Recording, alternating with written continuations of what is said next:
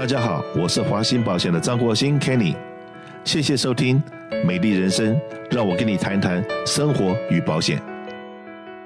各位美丽人生的听众，大家好。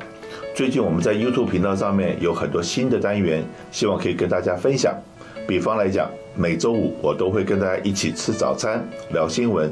如果大家想看看这个礼拜我跟大家分享什么好吃的，欢迎大家上网搜寻华兴保险美国生活好邻居。那接下来我就跟大家分享一下有趣的内容。现在大家都习惯在网上订外卖嘛，Uber E、DoorDash，但是你不是订餐的时候就要留，你要选给多少小费。对。但是很多人就是选零不给小费。然后这个餐厅就说 DoorDash 的话，他很多客人点了这一大堆外卖，但是他们都选的不给小费。嗯那司机去 pick up 的时候，这些没有给小费的司机都不愿意 pick up，都不愿意领。然后呢，就是现在有这个现象啦，就是那大家的就是几方反应就觉得说。给小费本来是说你给我服务，你服务的很好，我开心，我给你小费。但是他就说，那你还没有服务我，我为什么提前要给你小费？所以大家就会选零。嗯。然后。这是现在这样一个说法，然后另外呢，大家现在也在讲这个 guilt tipping。那 guilt tipping 就是你到底什么情况下要给小费？原来我们去餐厅吃饭，别人给我们端水端菜，那你给我服务了，你服务的好，给你小费。但是现在你说我要去餐厅，我点了外卖，拿外卖提走，你又没给我 extra 的服务，饭钱我已经付了，我为什么要给你小费？另外呢，就是比如说你去点单收钱，把外卖给我。像这种情况，就是为什么还要给小费？这是你的本职工作。嗯，所以现在很多人，像餐厅里，他们现在都会用这种 iPad 点餐，已经给你设定好了百分之十五、二十，甚至是把小费直接加在这个菜里。像这种，你就感觉你不 tip，感觉自己像不是个好人的是这种，所以他们叫 guilt tipping，就是我不是情愿的，但是你把我放到这个一个 position，我没有办法。那看你怎么看。在过去的两年半，大家都是在家，然后很少到外面去吃饭。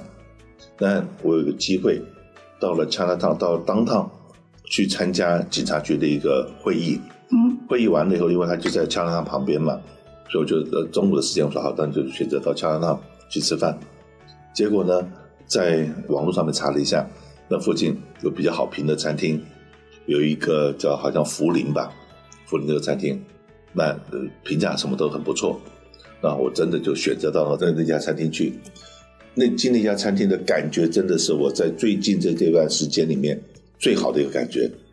这家餐厅的服务人员，第一个都是男性，可是这几个男孩子的话。都很年轻，都很朝气。你可以看到他身上的 energy，跟你讲话的时候，不管他讲中文也好，讲英文也好，你可以感觉到他对你的尊敬，跟他对你的礼貌。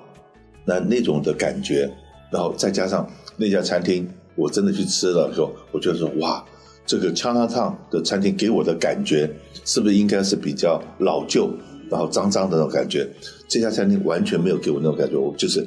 呃，年轻朝气，然后服务人员都很客气，然后端上来的菜，因为他的服务，你都觉得他的菜的菜色，你都觉得特别喜欢。那天吃饭给小费的时候，我还特别多给了一些，因为这真的表示出来我的那种感觉，说哇，找到那么一家好吃的餐厅，然后而且服务那么好，很不容易，很不容易。那所以说呢，这个有些时候，呃，真的去，包括现在刷卡。呃，一刷卡以后，他那地方有的比较有良心的地方，还有一个阿的，否则就十五、二十什么的那种 percentage 放在方，或者一个 no tip，有的时候他连 no tip 的选择都没给你。我那作为消费者，那就有的时候真的不好意思去问那个柜台小姐，说如果说我不给小费呢，会少给一点，就我不给百分之十，我给百分之十，行不行？这样子。可是呢，就像我常常到 Saint Gabriel 那边去买外卖，可是呢，给外卖的话。那 Saint Gabriel 那边的有一家餐馆叫天天菜馆，那个我觉得它的东西也真的是物美价廉，非常又大。那可是每次我到方去买土购的时候，我都会记得给个五块钱、十块钱的小费。可是他的服务让你感觉到就是说，嗨，这个钱没有白付，因为有的时候你一 order，如果说 order 十个菜，是不是要拿个纸箱子，可能还装不下，要跑两次。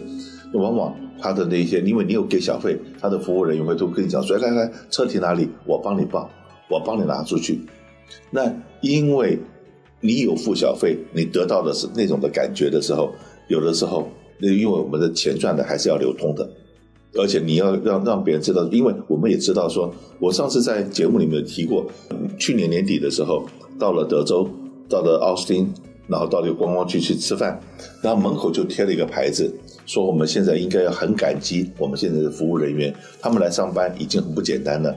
请你对他们礼貌客气，不要对他们凶，因为排队排很长，不要对他们凶。你到时候把我的人赶走了，我就会少一个人来服务。所以说呢，真的给小费这种，尤其送外卖的，你连人都没有看到。那以前送披萨是不是送到你门口？那你觉得说他的礼貌各方面你觉得都 OK？那你可能会给个三块五块钱的小费。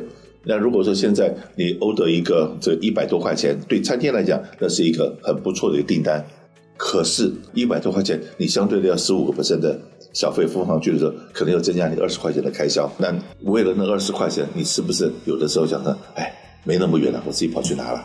我那那样子可能又损失了餐厅的订单，也损失了这些送外卖的人工作的机会。所以在这个地方的话，最近有些自助餐厅，我自己去吃饭的时候，他们上面写明了不需要小费的，你在门口就结账，而且不需要小费。当然了，你要收桌子要什么，要自己要要自觉的去做这些事情。但是我发觉说，那个也是一个很不错的一个经营理念。我这个今天我们在提到给小费这些东西的话，那我们也很高兴、很光荣的是，我们在过去在二零二一年的时候，我们办了一连串的讲座，都是有一个关于振兴经济，然后呢，给这个餐厅里面，比方呢有这个 PPP loan。或者是有这个 retention program，以及呢，在二零二一年的时候，政府还特别一笔预算是给所有的餐厅的一个补助。那当然，经过我们的这个宣传，很多的中餐厅都拿到这笔补助。然后现在呢，又有一个法案，因为当初的金额并不是那么大，所以说有些餐厅还没拿到钱。现在又有一笔四百二十亿。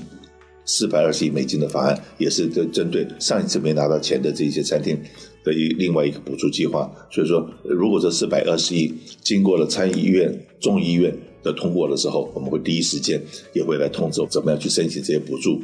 那当然了，这个我们因为在这方做这种推广，然后美国的联邦财政部这些地方也都知道华兴保险在这方对亚裔社区做了相当大的贡献，所以特别有来跟我们联络。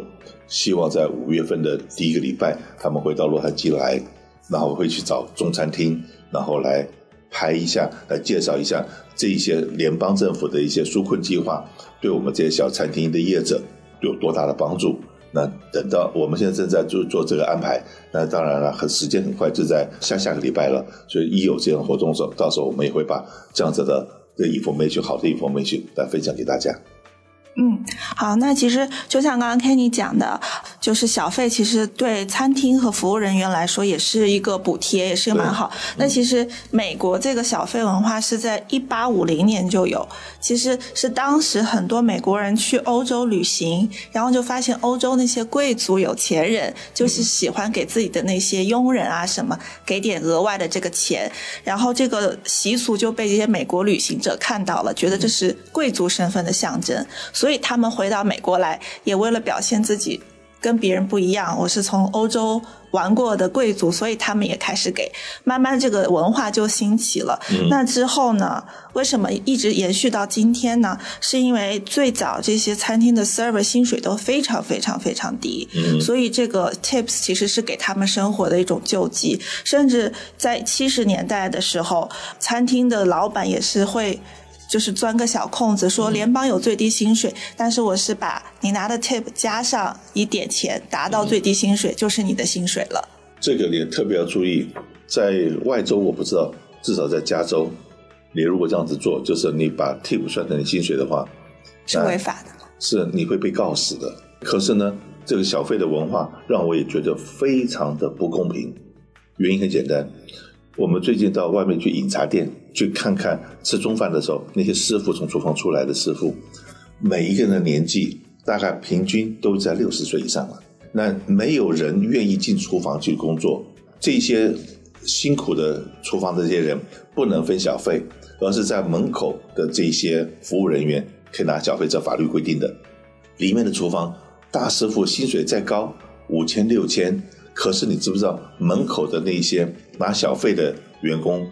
曾经我在跟我们的节目里面跟一个火锅店的老板在聊天的时候，他在拉斯维加的火锅店生意好的时候，这些不管是 waiter 也好，waitress 也好，他的收入竟然超过一万六千块钱起跳，小费一万六千块钱起跳，高的可以拿到两万五千。每个月吗？每个月是每个月。我请问，为什么很多人说，哎，Kenny 拉斯维加那边的？景气还不错啊，很多华人在那方，那你们为什么不到那去开？如果说光是这些这个有礼貌、服务很好的这些人去餐厅里面打个工，他都可以拿到七八千，甚至我讲那种餐厅很好生意的，然后而且开酒的，他们的小费在一下一万五到两万五之间，我们怎么去跟别人拼呢？所以说有些地方有些事情我们不能做，那可是。这么多拿小费的人，拿到那么高的小费，可是真正做辛苦在包饺子，在做点心，把这么好吃的这点心放到桌上去。我们去吃饭是因为这家的菜色好，服务好，干净，我们再去，所以是一环扣一环的。可是，今天加州不准让厨房人来分这些小费，只准。Waiter waitress 拿着小，老板都不能分一分。你说好规定老板不能分，我也能了解。可是为什么规定厨房的工作人员不能分？我不了解。那可是呢？你刚刚讲过，因为当初的这个 waiter waitress 很可能薪水很低，所以需要打赏，让他们是有一种被。甚至最早都是奴隶，所以对对。那可是现在你想想看，我们在洛杉矶地区都是十五块钱底薪，餐厅里面厨房的人那么辛苦。跟外面的人底薪都是一样的，将来我们会不会到中餐厅再也吃不到我们所很想要吃的这个传统美食，指日可待。因为这些老师傅都要退休了，然后在我如果说我去去进了米其林的餐厅的学校去上这种课，花了那么多学费，所能够赚的收入也只有三四千，可是我如果到了门口去端端盘子，我的收入。是七八千，请问谁还要再进厨房？这个立法的人去想一想，不要变成个猪脑袋，这样子做下去啊，逼着大家将来都没好吃的东西吃。除了今天的节目外，我们还有很多关于银法族、汽车、房屋、生活、时事等很多节目在我们的频道华信保险美国生活好邻居，欢迎大家帮我们在 YouTube 上面按赞、分享、订阅，给我们多多的支持，谢谢您。